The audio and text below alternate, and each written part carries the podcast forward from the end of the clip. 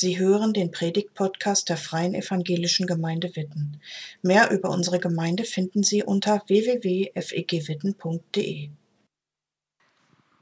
Wie ist Gott eigentlich? Wie würdet ihr Gott beschreiben? Stell dir mal vor, du würdest deinem Freund oder einer Freundin, die Gott vielleicht gar nicht so kennt, erklären, wie Gott ist. Was fällt dir da ein? Vielleicht denkst du an Eigenschaften Gottes, also vielleicht sowas wie liebevoll, gnädig, heilig. Und ich merke, wenn ich selber so überlege, wie ich Gott beschreiben würde, dann ist es gar nicht so einfach, weil Gott ist irgendwie unsichtbar, nicht so richtig greifbar, aber er stellt sich uns in der Bibel vor. Und ich merke, Worte sind gut und hilfreich, aber ich bin total dankbar, dass die Bibel von Gott in Bildern spricht. Also, dass es Bilder gibt, die Gott beschreiben. Warum Bilder? Warum nutzt die Bibel Bilder? Ich würde sagen, weil ein Bild oft mehr sagt als tausend Worte. Also manchmal versuchen wir Dinge zu beschreiben und wir reden und reden und wir versuchen vielleicht auch Gott zu beschreiben, aber ein Bild ist manchmal etwas, was uns so viel mehr sagt. Und ich habe mal ein kleines Beispiel mitgebracht. Wir hatten noch vor Corona eine Wohnwoche mit unserer Jugend hier in der Gemeinde. Das nennen wir immer Wohnpack. Andi, du warst da, glaube ich, nicht mit dabei. Vielleicht bist du mal vorbeigekommen, ne? aber du, du warst nicht da. Ich könnte dir jetzt versuchen zu erzählen, was wir alles gemacht haben, wie cool das war. Ich könnte dir auch erzählen, wie gut Jugendliche kochen können. Das glaubt man vielleicht nicht, aber es ist so. Ich könnte dir erzählen, wie viel Spaß wir hatten und dass immer alle satt geworden sind und viel, viele mehr Worte finden. Ich könnte dir aber auch mal ein Bild zeigen und euch zu Hause. Passt mal auf, dieses Bild, dieser volle, schöne Topf, das ist ein Eindruck, wie unser Wohnpack war, wie unser erstes Abendessen war. Also ich würde sagen. Äh, ganz kurz, was, was, was ist das? Nur ganz kurz. ich ich habe es nicht so ganz sagen, erkannt. Also wenn ich näher reinzoome, ich habe das ja hier zum Glück auf dem, dann entdecke ich irgendwie Reste von Würstchen. Ich wollte gerade sagen, also besser kann man doch nicht beschreiben, wie gut wir kochen können. Ja, das stimmt. Reste Aber, von hm. Würstchen. Hm. Also bitte, das war eine vollwertige Mahlzeit und alle sind satt geworden, ja? Alles klar. Ihr merkt schon, manchmal lösen Bilder auch Emotionen aus und das ist mehr als nur ein Wort.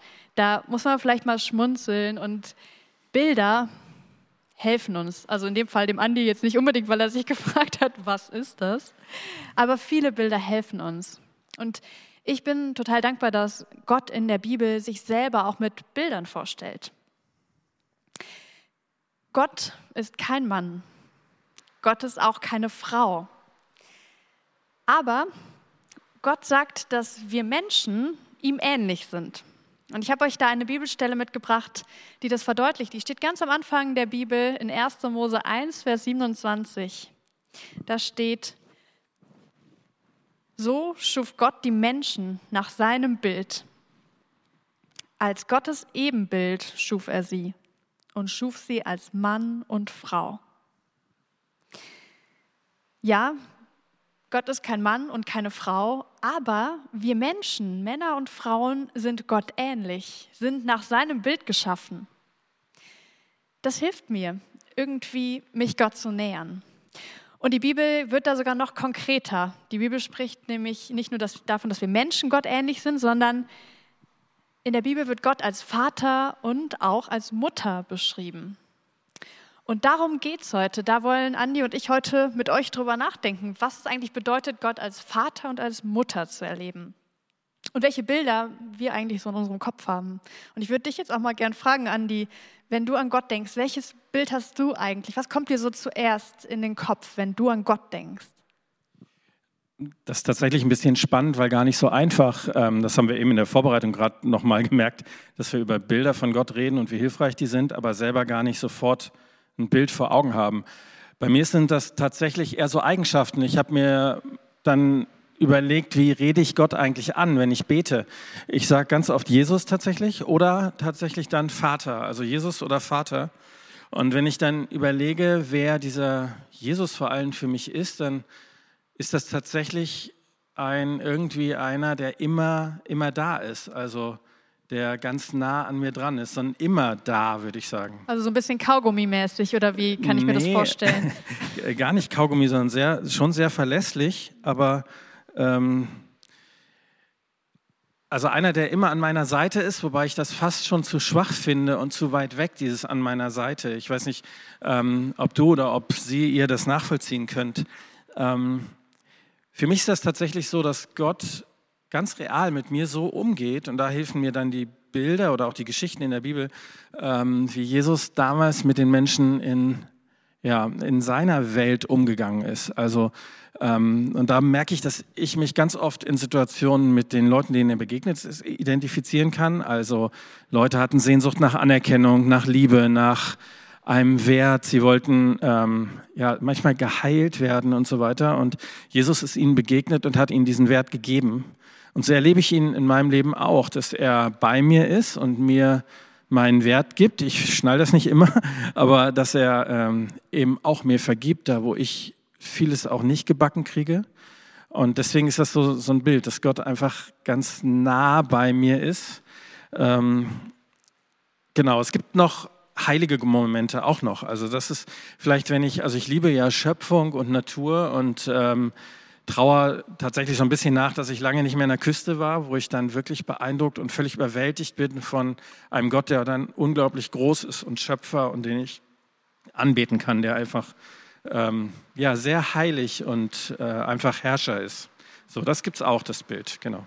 Wie ist das denn bei dir? einfach. Ja, ich merke auch, dass ich im Laufe meines Lebens oder in verschiedenen Lebensphasen eigentlich unterschiedliche Bilder von Gott hatte, die mir geholfen haben, ähm, mich ihm nahe zu fühlen. Ich hatte als Teenie, das weiß ich noch, ganz lange dieses Bild von einem guten Freund oder einer guten Freundin. Also auch Gott als immer da irgendwie, ähm, im Sinne eines Freundes, dem ich alles erzählen kann. Und ich habe dann aber irgendwie gemerkt, im Laufe meines Lebens ist das nochmal vielschichtiger geworden und mehr als ein Freund geworden. Das finde ich ja auch ganz cool, weil die Bibel gibt uns ja auch nicht nur ein Bild von Gott und sagt nicht, Gott ist nur wie ein Fels oder nur wie ein Vater, sondern hat verschiedene Bilder. Und genau das würde ich auch bestätigen, dass ich diese verschiedenen Facetten von Gott äh, erlebt habe. Und mal ist das eine wichtiger, mal das andere.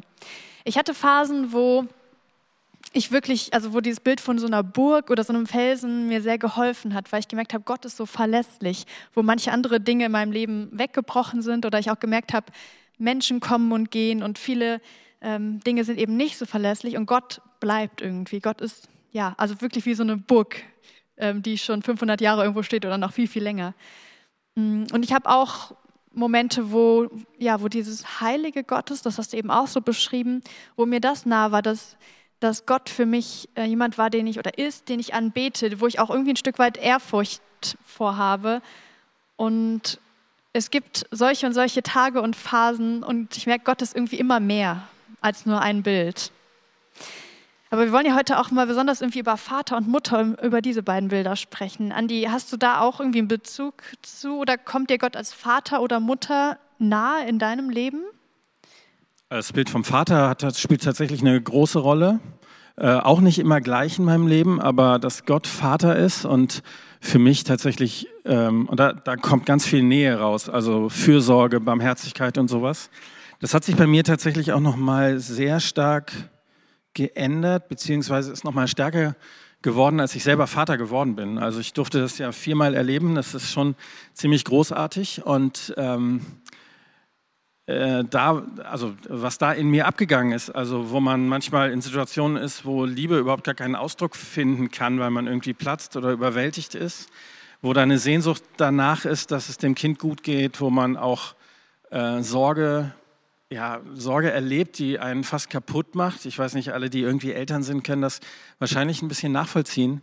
Und so geht es mir immer noch. Also mein Großer ist ja... Äh, mega erwachsen, also Mitte 20. Ähm, und trotzdem merke ich, wie sehr ich leide, wenn ähm, es ihm nicht gut geht.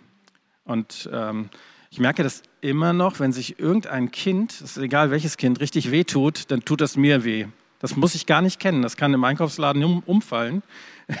Dann merke ich, was da so abgeht. Ähm, vielleicht ist das emotional bei mir ein bisschen, bisschen auch nicht immer nur gesund so.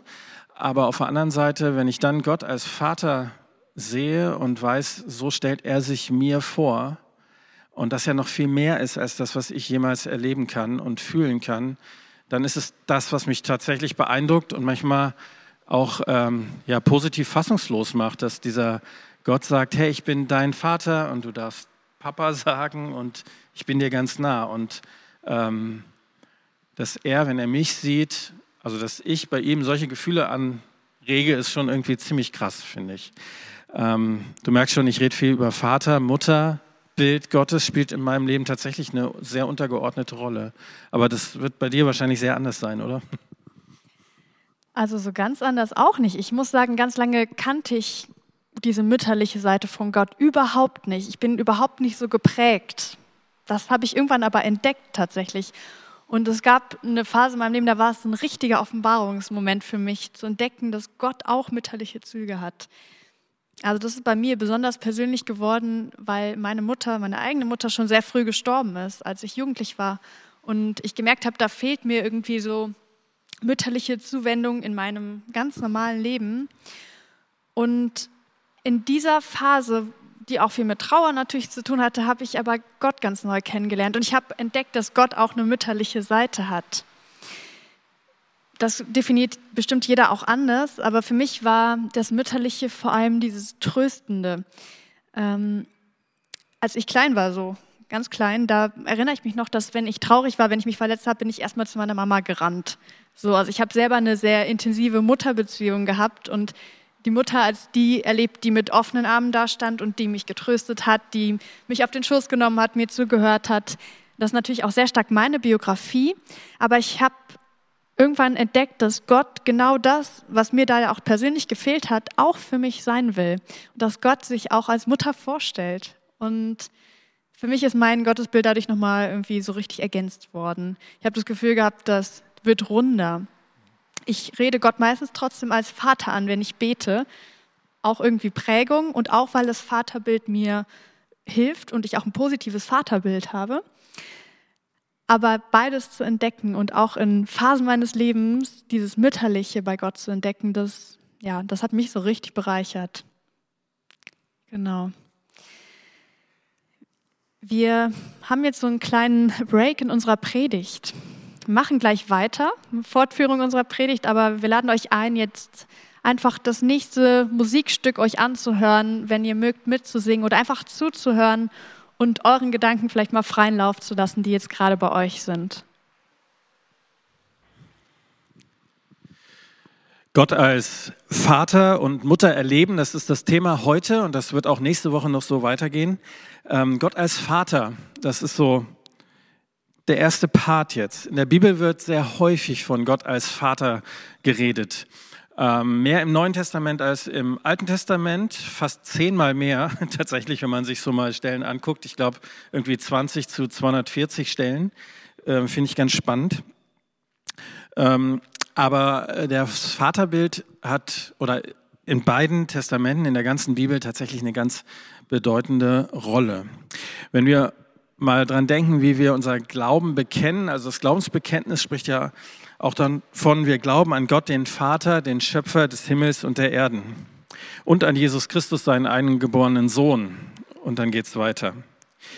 Ähm, ich möchte euch einfach ein paar Stellen mal vorlesen aus dem Alten Testament, wo Gott als Vater ähm, genannt wird. Das erste ist im fünften Buch Mose, Vers, oder Kapitel 32, Vers 6 aus dem sogenannten Lied des Mose. Da heißt es, Dankst du so dem Herrn, du dummes und verblendetes Volk? Also darum geht es jetzt nicht, aber dann ist er nicht dein Vater, der dich geschaffen hat. Dann gibt es in dem Psalm Texte, die Gott als Vater bezeichnen. Psalm 103, wie ein Vater seinen Kindern mit Güte begegnet, so barmherzig handelt der Herr an denen, die zu ihm gehören. Und auch in den Propheten gibt es etliche ähm, Texte, die Gott als Vater bezeichnen. Maleachi 1, Vers 6, da steht, ein Kind ehrt seinen Vater und ein Sklave seinen Herrn.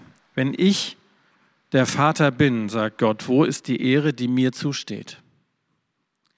Also Gott als Vater im Alten Testament hat neben dieser Liebe, der Fürsorge, der Barmherzigkeit, der Zugewandtheit und dieses Beziehungsbegriffes auch immer etwas von Vater als der Schöpfer, der, der alles getan hat, der alles gemacht hat, der alles erschaffen hat. Ähm, Treue aber auch, also äh, das Volk Israel bleibt das Kind Gottes, er bleibt ihr Vater. Und ähm, es geht auch immer um Autorität ein Stück. Also Gott, der Vater, ist der, der Menschen erschaffen hat, der sein Volk leitet, es liebt, aber Autorität besitzt, auch seine Kinder manchmal zu strafen, ähm, zu bestrafen, zu lenken, zu leiten. Und gerade in der letzten Stelle, er möchte als Vater auch geehrt werden. Das ist ähm, heute, glaube ich, ein sehr weit entfernter Begriff. Also mein Vatersein ist nicht davon abhängig, ob meine Kinder mich ehren. Da müsste man überlegen, was das bedeutet. Aber im Alten Testament hat das was ganz Wichtiges. Im Neuen Testament ist es dann so, dass Gott als Vater uns vorgestellt wird und dass dort es wirklich sehr stark um Beziehung, um Barmherzigkeit, um ähm, dieses Verhältnis Gott und seine Kinder, also der Vater und seine Kinder geht. Es geht um liebevolle und vertraute Beziehungen. Paulus sagt es an zwei Stellen sehr eindrücklich, dass wir sogar aber Vater sagen können, also wirklich Papa sagen können. Einmal gibt es da was im Römerbrief, ihr habt ja nicht einen Geist empfangen, heißt es in Römer 8,15, der euch zu Sklaven macht, dann müsstet ihr doch wieder Angst haben. Ihr habt vielmehr einen Geist empfangen, der euch zu Kindern Gottes macht. Weil wir diesen Geist haben, können wir nun rufen, aber Vater. Oder eben auch Galater 4, Vers 6. Weil ihr nun seine Kinder seid, hat Gott den Geist seines Sohnes in unsere Herzen gesandt, der ruft, aber Vater. Du bist also kein Sklave mehr, sondern ein mündiges Kind. Wenn du aber Kind bist, dann bist du auch Erbe und dazu hat Gott dich bestimmt. Aber ist ein ganz spannendes Wort. Das ist ähm, das Wort, was ein hebräisches sprechendes Kind zu seinem Vater sagt. Also Papa, Papi irgendwie. Keine Ahnung, wie du deinen Vater genannt hast. Aber genau der Begriff ist das, der hier steht. So wie Paulus das sagt, so können wir Gott nennen. Wir können ihn Papa nennen. Ich habe in der Vorbereitung eine Auslegung vom aktuellen Papst ähm, gelesen zum Vater unser, der seinen Leuten tatsächlich empfiehlt, redet Gott mit Papa an. Sagt nicht Vater unser, sondern Papa, mein Papa, äh, um diese Beziehung rauszustellen, wer Gott für uns sein will und wer er tatsächlich ist. Keine Sklaven mehr, wir brauchen keine Angst mehr haben. Das ist etwas sehr Prägendes. Und das Spannende ist ja bei Papa oder Papi, je nachdem, wie du deinen Vater genannt hast, das ändert sich ja nicht. Ich war in dieser Woche bei meinem leiblichen Vater und bei meiner Mutter und habe die mal besucht. Natürlich mit äh, nee, Abstand nicht, aber mit Test vorher und die beiden sind auch ähm, beim Impfen, ähm, von daher gar kein Ding. Aber unter vier Augen oder als wir da zu dritt saßen, habe ich meinen Vater immer noch Papi genannt, obwohl ich 50 bin und er 81. Das ändert sich ja nicht. Ich sage ja nicht plötzlich Heinz. So oder so. Bei uns zu Hause ist das ähnlich. Meine Jungs nennen mich auch Papa, es sei denn, ähm, es wird manchmal ganz witzig. Dann sagt einer Vater und dann antworte ich mit Sohn. Und früher gab es jemanden bei uns im Haus, der hat dann immer noch gesagt, Heiliger Geist. So, aber das war eher Spaß. Wenn es um Beziehungen geht, sagen wir Papa nach wie vor. Und das ist ein ganz starkes Bild im Neuen Testament auch. Wir dürfen Gott so nennen, Papa tatsächlich. Und ich weiß nicht, äh, ich merke, wie bei mir, aber darum geht es nächste Woche, sich manchmal was sträubt, Gott Papa zu nennen. Vater ist einfacher. Aber in der Bibel steht, wir dürfen das und wir sollen das. Ähm, es zeigt nochmal dieses wirklich Vertraute. Und dann ist natürlich Jesus selber als Sohn Gottes der, der seinen Vater Papa nennt. Und ähm, Gott eigentlich immer als Vater bezeichnet. Da gibt es halt ganz unterschiedliche Stellen, aber er sagt, was mich der Vater gelehrt hat, das rede ich nun zu euch. Also ist völlig selbstverständlich, als Sohn Gottes empfindet er Gott im Himmel als Vater. Und er betet auch zu seinem Papa. Als es eng wird im Garten Gethsemane, als es ähm, in die letzte Zeit ging, wo er schon wusste, dass er sterben wird, dass er jetzt diesen Weg zum Kreuz macht, da kommt dieses ganz vertraute Gebet, aber Vater, Dir ist alles möglich, aber nimm diesen Kelch von mir, aber nicht, was ich will, sondern was du willst, das geschehe. Also da, wo es richtig eng wird, zieht sich Jesus zurück und sagt zu seinem Vater, Papa, ganz vertraut. Was ich spannend finde in der Situation, dass der Vater auch dann auf einmal der ist, wo sich Jesus wieder komplett hingibt, also sein Leben komplett in die Hände dieses Vaters gibt, in die Hände seines Papas. Er gibt sein ganzes Leben nochmal in seine Hand, ähm, weil er ihm vertraut, weil er ihn liebt, weil er glaubt, ja, deine Wege sind die, die wirklich gut sind. Und das gehört auch zu einem Bild von dem Vater in der Bibel dazu. Gott als Vater heißt auch, ihm zu vertrauen, ihm vertrauen zu dürfen und ähm, tatsächlich auch sein eigenes Leben ihm ein Stück unterzuordnen. Und dann kommt natürlich nochmal die Stelle, Jesus sagt ja auch, ihr sollt, also deswegen, du hast gesagt, du betest auch als Vater ganz oft. Es liegt natürlich daran, glaube ich, dass Jesus uns das sagt. Ne? Jesus sagt, betet, so sollt ihr beten im Vater unser. Der sagt Vater unser. Also nennen Gott wirklich Vater, weil ihr seid seine Kinder. Und beim Vater unser geht es ja auch gleich los. Dein Reich komme, dein Wille geschehe, wie im Himmel so auf Erden. Also Vater ist nicht nur dieses irgendwie so ein bisschen verklärte kindliche, sondern Vater ist auch im Vater unser, bei dem Jesus uns den Gott vorstellt, ähm, hat das etwas mit Autorität zu tun, mit Macht, mit ähm, er herrscht tatsächlich. Sein Wille geschehe. Gott ist für uns wie ein Vater. Für Jesus selber ist das, glaube ich, wenn man sich die Evangelien durchliest, so das wichtigste Bild, was er uns vorstellt. Und er erzählt eine Geschichte, die wahrscheinlich alle kennen. Die Geschichte, früher hat man gesagt vom verlorenen Sohn, heute sagt man vom liebenden Vater. Da merkt man ja auch schon, dass sich was verändert hat. Er erzählt diese Geschichte, weil er sagt, an dieser Geschichte erkennt ihr, wie Gott ist, wie der Vater ist, weil so wie der Vater in der Geschichte, so ist Gott. Und ähm, ihr könnt das zu Hause gerne mal nachlesen. Lukas 15 oder ihr googelt verlorener Sohn oder liebender Vater, dann habt ihr es sofort. Ähm, ich möchte euch nur ein paar Dinge nennen, die in der Geschichte deutlich werden, wie der Vater in der Geschichte ist und wie Gott auch ist. Der Vater in der Geschichte lässt zum Beispiel seinem Sohn die Freiheit, von ihm wegzugehen. Also er sagt, bindet ihn nicht fest und du bleibst jetzt bei mir, sondern als der Sohn sagt, ich will von dir weg, gib mir mein Erbe, ich will das Leben genießen, dann lässt er ihn einfach ziehen. Und auch wenn der Sohn ja von zu Hause weg wollte, bleibt es, dass der Vater sich nach dem Sohn sehnt. Das heißt, dass der Vater jeden Tag Ausschau gehalten hat, ob der Sohn denn endlich wiederkommt. Der Sohn beschließt dann zum Vater zurückzukehren und auch da die Szene ist so, dass beschrieben wird, dass der Vater ihm schon entgegenläuft, was in der damaligen Welt völlig out of the box war. Also ein Vater hat das nicht getan. Aber als der Sohn zurück will, Gott der Vater überwindet diese Strecke schon weit vorher.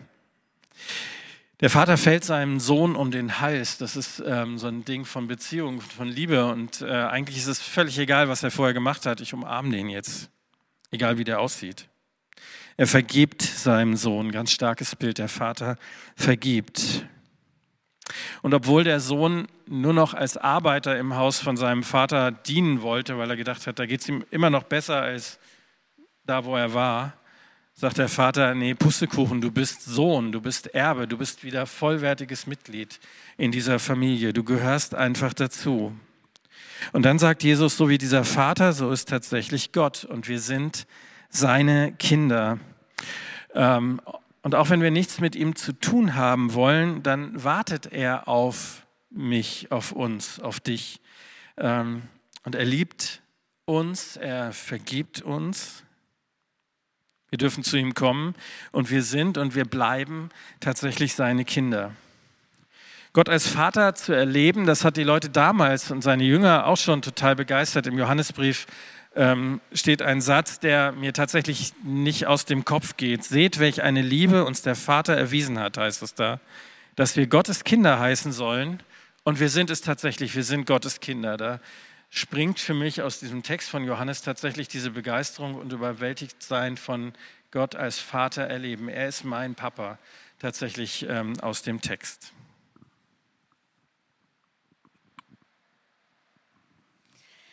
Ja, jedes Kind hat aber nicht nur einen Vater, sondern auch eine Mutter. Es gibt kein Kind ohne Mutter.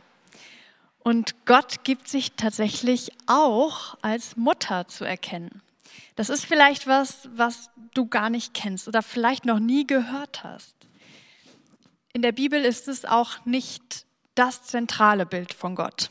Gott als Mutter kommt vor und ich werde da gleich mit euch mal ein bisschen genauer hinschauen, wo und wie das vorkommt.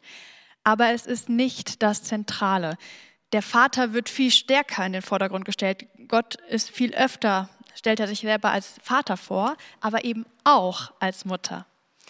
Und ich lade dich deswegen ein, dich mal auf dieses Bild Gottes einzulassen, auch wenn du es vielleicht noch gar nicht kennst, weil ich glaube, dass Gott oft einfach mehr ist, als wir so in unserem Horizont haben. Viel mehr als jeder Mensch irgendwie sein kann, ist Gott. Und das merkt man nicht nur bei diesem Vater- und Mutter-Ding in der Bibel, sondern auch in ganz vielen anderen Stellen. Gott ist nicht in so einen geradlinigen Eigenschaftenkatalog zu packen. Also es ist zum Beispiel von Gott in der Bibel die Rede als Liebe. Gott ist Liebe. Aber es wird auch Gottes Zorn beschrieben. Gott ist gnädig und er ist gerecht. Gott ist barmherzig, aber er straft auch. Gott wird als Herrscher beschrieben mit seiner Stärke, aber auch als Diener, der sich klein macht. Und er beschreibt sich selbst als Vater und als Mutter. Also ihr merkt, das sind ganz oft so Eigenschaften, die wir vielleicht als Gegensatz beschreiben würden oder wo wir sagen würden, das kann doch gar nicht alles eine Person vereinen. Gott aber eben schon. Gott ist nicht nur Vater oder nur Mutter, sondern für uns als Kinder Gottes will er beides sein. Und das fasziniert mich. Also Gottes mütterliche Züge, die werden in der Bibel konkret. Vor allem im Alten Testament, das muss ich dazu sagen, also das ist in verschiedenen alttestamentlichen Büchern sehr konkret. Im Neuen Testament gibt es nur eine Stelle, die mir jetzt gerade bekannt ist. Also stärker im Alten Testament. Aber da möchte ich mal mit euch hinschauen und habe euch mal ein Beispiel mitgebracht. In Jesaja 49, Vers 15 steht zum Beispiel: Bringt eine Mutter es fertig, ihren Säugling zu vergessen? Hat sie nicht Mitleid mit dem Kind, das sie in ihrem Leib getragen hat? Und selbst wenn sie es vergessen könnte, ich vergesse euch nicht. Das sagt Gott zum Volk Israel. Da vergleicht sich Gott mit einer Mutter, die ihr Kind niemals vergessen könnte. Ja, lasst uns mal überlegen, was unterscheidet eigentlich eine Mutter von einem Vater? Ich würde sagen, vieles von dem, was Andi, was du eben über den Vater gesagt hast, über die Eigenschaften eines liebenden Vaters, das sind auch Eigenschaften, die eine liebende Mutter auch hat. Barmherzigkeit und das Kind so im Blick haben und die Liebe. Ich glaube, da muss man gar nicht so groß unterscheiden, ob Gott da jetzt Vater, Väter oder mütterliche Züge hat. Aber bei menschlichen Vätern und Müttern gibt es doch einen entscheidenden Unterschied. Nur Mütter können ihr Kind zur Welt bringen. Nur eine Mutter wird schwanger, trägt ihr Kind in ihrem eigenen Leib und bringt es dann zur Welt.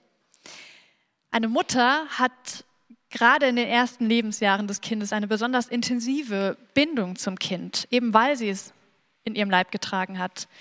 Manche Mütter stillen ihr Kind. Auch dadurch wird eine sehr intime Bindung geschaffen, was bei einem Vater in den ersten Lebensjahren gar nicht so möglich ist. Das lockert sich, wenn die Kinder älter werden, dann verschwimmen die Grenzen wieder mehr. Und trotzdem glaube ich, dass eine Mutter, also so rein menschlich gesehen, schon auch andere Züge oder andere Eigenschaften mitbringt, eine andere Art, ähm, in Beziehung mit ihrem Kind zu sein. Und genau darauf beruft, beruft sich Gott. Also nicht nur diese Stelle, die ich gerade vorgelesen habe. Auch in Jesaja 66, Vers 12 bis 13 zum Beispiel, vergleicht sich Gott mit einer Mutter. Ich lese es auch nochmal vor. Ich, der Herr, verspreche, ich schenke der Zionsstadt Frieden und Wohlstand. Der Reichtum der Völker wird ihr zufließen wie ein, ein nie versiegender Strom. Ihr werdet an ihren Brüsten saugen. Ihr werdet euch fühlen wie Kinder, die auf den Armen getragen und auf den Knien gewiegt werden. Ich werde euch trösten, wie eine Mutter tröstet. Hier auch spricht Gott wieder zu seinem auserwählten Volk. Und das bringt eine Nähe, eine Intimität zum Ausdruck. Und wo Gott aus meiner Sicht ganz bewusst aus sich mit einer Mutter vergleicht, die ihr Kind wiegt und tröstet und in den Armen hält, da ist diese, diese Verbindung, diese natürliche Verbindung zwischen Mutter und einem kleinen Kind, die greift Gott hier auf und macht deutlich, so nah bin ich euch, so nah möchte ich euch kommen. Heutzutage unterscheiden sich die Vater- und Mutterrollen gar nicht mehr so stark, wie das damals, das seit der Bibel der Fall war. Aber damals musste es noch mal eindrücklicher gewesen sein. Väter hatten oft eine etwas distanziertere Rolle. Sie hatten eine andere Verantwortung für die Familie, also mussten auch für, für das Einkommen sorgen und ähm, waren auch irgendwie dafür verantwortlich, dass die Sippe fortgeführt wird und arbeitskräftige Nachkommen gezeugt werden. Die Mutter, die musste gar nicht so sehr diesen wirtschaftlichen Aspekt im Blick haben. Die konnte sich viel stärker auf die Beziehung zu ihrem Kind konzentrieren und das Kind sehen, die Nähe zu dem Kind leben. Und ich finde das hinter dem Unter äh, Hintergrund der damaligen Zeit nochmal interessanter, dass Gott, der ja in seinem Vaterbild auch seine Stärke, seine Herrschaft, seine Macht zum Ausdruck bringt, immer wieder auch das Bild der Mutter gebraucht. Also ein Bild, in dem er sich eigentlich aus damaliger Sicht eher schwach macht, eher sich selber weniger Rechte zuspricht, weil Frauen einfach zu dieser Zeit weniger zu sagen hatten. Ja, sie waren für die Kinder da, aber sie hatten weniger, weniger Macht, weniger Stärke, die sie symbolisiert haben. Das macht Gott aber nichts. Gott möchte diesen Aspekt von sich selbst eben auch stärken und seinen Kindern, also uns heute, zeigen, ey, ich bin, ich bin wie ein Vater, aber ich bin eben auch wie eine Mutter. Und das Vaterbild der damaligen Zeit und auch unser heutiges Vaterbild braucht eben diese Ergänzung des Mutterbildes. Ich habe noch eine weitere Stelle, die ich euch vorlesen möchte. Hosea 11, Vers 1 bis 4. Der Herr sagt, als Israel noch jung war, gewann ich es lieb. Aus Ägypten rief ich es als meinen Sohn. Immer wieder rief ich die Leute von Israel durch meine Propheten, aber sie liefen vor mir weg. Sie schlachteten Tiere für den Baal und verbrannten Opfer von seinen, vor seinen Bildern. Dabei war doch ich es, der Ephraim die ersten Schritte gelehrt und es auf den Armen getragen hatte aber sie erkannten nicht, dass ich mich so um sie kümmerte. Ich war zu ihnen wie jemand, der ein Rind schonend am Strick zieht und es leitet mit Seilen der Liebe. Ja, ich war zu ihnen wie die Landleute, die ihrem Rind das Joch anheben, damit sie es leichter, damit es leichter fressen kann, die sich sogar bücken, um, um ihm sein Futter hinzuhalten. Hier wird auch noch mal ganz deutlich, wie Gott sich auch klein macht vor den Menschen, die er liebt.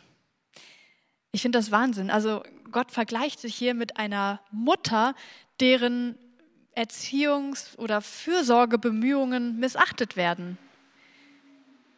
Gott ist sich nicht zu schade.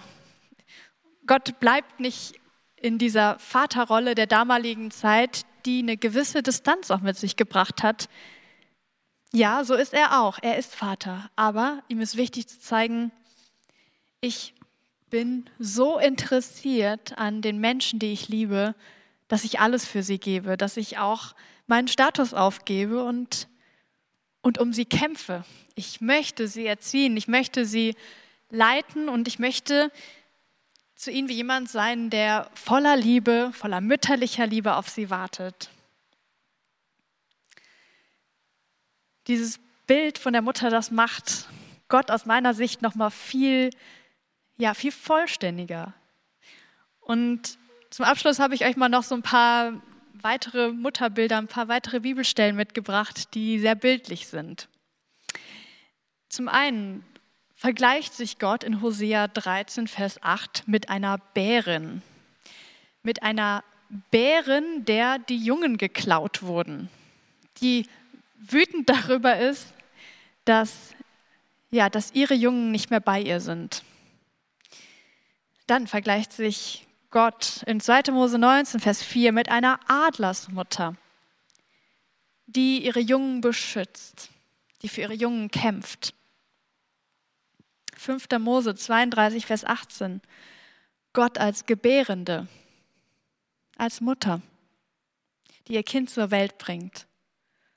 Und dann Matthäus 23, Vers 37. Gott als Henne, als Huhn, das ihre Küken unter ihre Flügel nimmt.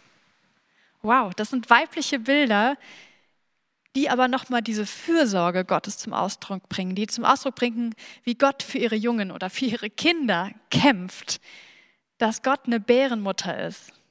Das ist nochmal ein ganz anderes Bild oder ein ganz neuer Aspekt, jedenfalls für mich. Eine Mutter, die tröstet, die sorgt, die da ist für ihre Kinder. Wir haben euch so ein bisschen erzählt, wie ähm, Gott als Vater in der Bibel vorgestellt wird oder jetzt eben auch als Mutter. So, aber das Ganze oder das Spannende an dem Thema ist ja, eigentlich für mich persönlich, dass Gott genau dieser Vater und diese Mutter sein möchte, für mich und auch ähm, für dich. Du bist es tatsächlich, nachdem sich dieser Gott, dieser Vater, diese Mutter sehnt, ähm, der dich sieht, der dich kennt, der dir vergibt, der dich trösten möchte und zu dem du tatsächlich Papa sagen darfst irgendwie oder vielleicht auch Mama, keine Ahnung. Ich habe keine Ahnung, wie es dir mit dieser Vorstellung jetzt geht.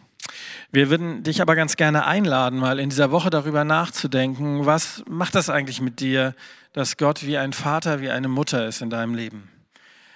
Was bedeutet das? Wo merkst du, dass sich dich vielleicht diese Dinge oder diese Bilder auch ein Stück herausfordern? Wo sperrt sich vielleicht auch was bei dir. Ich habe das vorhin ja gesagt, dass ich immer so ein bisschen stolpere, bevor ich Papa sagen kann. Ähm, so, vielleicht ist das bei dir auch so. Worüber freust du dich? Was begeistert dich? Nimm dir einfach mal ein bisschen Zeit in dieser Woche darüber nachzudenken, zu sagen, Gott, du bist mein Vater, du bist meine Mutter. Was macht das mit dir? Weil wir genau an dieser Stelle eigentlich nächste Woche auch weitermachen wollen, uns mal darüber unterhalten und mal zu gucken, was so ein Vaterbild, was so ein Mutterbild Bild von Gott auch in unserem Leben für Auswirkungen hat, woran das hängt. Ähm, genau, da geht es nächste Woche einfach weiter. Ja, und ich würde jetzt gerne einfach mit Gott reden, mit diesem Gott, der sich als Vater und als Mutter vorstellt. Und wenn du möchtest, kannst du zu Hause im Stillen mitbeten und dann im Anschluss daran einfach das nächste Lied auf dich wirken lassen. Du darfst gerne dann weiter beten und mitsingen oder einfach die Zeit nutzen, um genau darüber nachzudenken, was Andi jetzt gerade gesagt hat. Vater, danke, dass wir dich kennen. Danke, dass du dich uns vorstellst in der Bibel und so viele unterschiedliche Bilder gebrauchst. Und das ist echt ein Geschenk, dass wir, ja, dass wir dich als Papa anreden dürfen, aber dass du uns auch deine mütterlichen Züge zeigst, dass du ja deine Fürsorge und deine Liebe auf so vielfältige Weise zum Ausdruck bringst. Und du weißt, dass jeder und jede von uns irgendwie unterschiedlich geprägt ist, dass wir unterschiedliche Erfahrungen auch in unserem Leben gemacht haben, die vielleicht dazu führen, dass uns das eine oder das andere Bild von dir näher kommt, dass wir uns auf dem oder auch auf einem anderen Weg dir besser nähern können. Und es fasziniert mich zu sehen, dass du dir nicht so schade bist, weil du bist größer als jedes Bild, größer als jede Eigenschaft, die die Bibel beschreiben könnte. Aber du bist dir nicht so schade, sondern du ja, du kommst uns so nah und machst dich so nahbar für uns, dass wir ja tatsächlich in dieser Beziehung mit dir leben dürfen als Kinder, als Kinder, die Mama oder Papa sagen dürfen.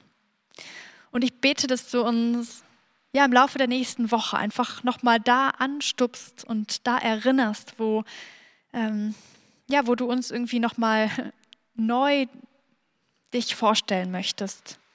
Dass du uns die Dinge, die jetzt für uns ganz persönlich wichtig sind, auch einfach aufs Herz legst und ja, sie immer wieder ähm, hochholst, auch in der, in der neuen Woche, unsere Gedanken mal wieder auf dich lenkst. Du weißt, wo sich auch Dinge sperren. Du weißt, wo es uns vielleicht auch schwerfällt, dir zu vertrauen oder schwerfällt zu glauben, dass du wirklich wie ein Vater oder wie eine Mutter bist. Danke, dass du behutsam bist und ja, wie mit so einem kleinen Kind, was laufen lernt, jeden Schritt geht an unserer Seite. Das ist ein großes Geschenk und wir danken dir dafür. Wir danken dir, dass wir ja, dich kennen und kennenlernen dürfen. Danke für deine Liebe, danke für deine Nähe. Und danke, dass wir jetzt diese Zeit haben, auch in diesem Gottesdienst, um dir zu begegnen. Amen. Danke fürs Zuhören. Sie wünschen sich jemanden, der ein offenes Herz und Ohr für Sie hat? Wir haben ein Team von Seelsorgern, das sich freut, für Sie da zu sein und vermitteln Ihnen gerne einen Kontakt. Anruf genügt unter Witten 93726.